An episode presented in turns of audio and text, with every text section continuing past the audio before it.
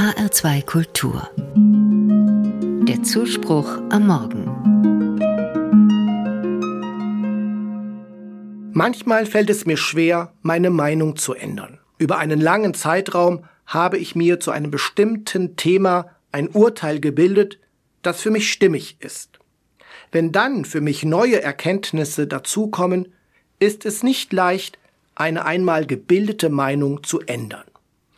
Der deutsche Dramatiker und Dichter Bertolt Brecht hat einmal gesagt, wer A sagt, der muss nicht B sagen.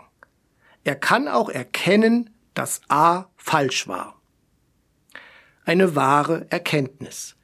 Stur auf seinem Standpunkt zu beharren, ist sicher engstirnig und führt nicht weiter. Andererseits wird es immer noch von manchen Menschen als Schwäche ausgelegt, wenn jemand zu dem Ergebnis kommt, seine Meinung zu ändern.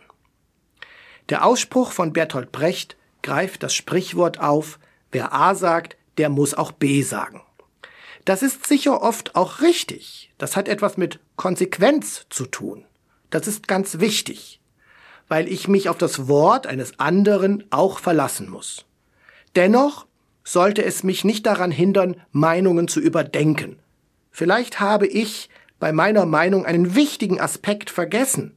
Vielleicht habe ich mit meiner Meinung auch jemandem Unrecht getan.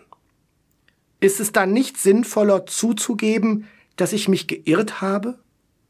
Ich habe Respekt davor, wenn jemand aufgrund guter Argumente zu einer anderen Schlussfolgerung kommt, als zu der, die er möglicherweise jahrelang vertreten hat.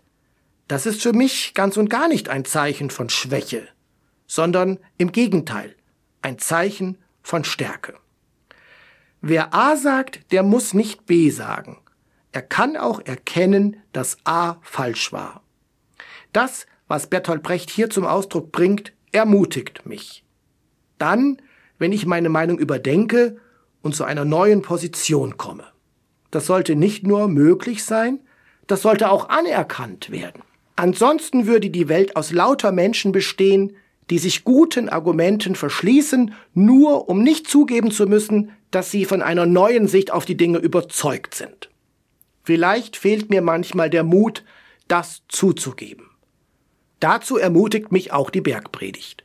Jesus spricht sich darin für eine neue Sichtweise auf das menschliche Miteinander aus. Wie ist mein Blick auf arme Menschen? Wo fängt bei mir der Frieden an? Was bedeutet Liebe in letzter Konsequenz? Ich wünsche uns den Mut, Meinungen zu überdenken und Veränderungen von Standpunkten nicht als Schwäche zu sehen, sondern als Stärke. Dann wird aus Einfalt Vielfalt.